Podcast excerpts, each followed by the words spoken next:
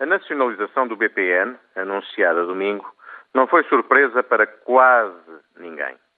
Há meses, para não dizer há anos, que os jornais e suplementos económicos davam nota exaustiva ao público em geral do descalabro da pouca escrupulosa gestão deste banco, liderado por um ex-governante e que era ponto de encontro de várias figuras políticas nacionais.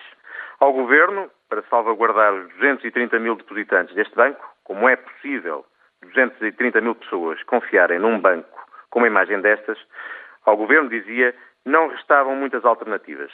De uma forma geral, diga-se em abono da justiça, o governo tem estado bem na gestão das medidas que servem de suporte a esta crise financeira que se abateu por reflexo mundial também no mercado português.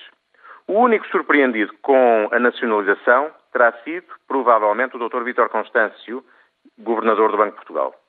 Como é possível que a entidade supervisionadora do sistema financeiro português tenha andado distraída, desatenta aos sinais públicos de gestão pouco séria, se não mesmo danosa, do BPN? Bem pode o Dr. Constâncio assobiar para o lado. Desta vez dificilmente vai passar incólume. A sua imagem de rigor técnico fica seriamente afetada depois de mais este caso que se sucede, lembre-se, às trapalhadas do BCP. Nos casos que exigem mão dura, o Governador do Banco de Portugal é sempre o último a saber, é sempre o último a atuar. De que serve, então, a sua supervisão?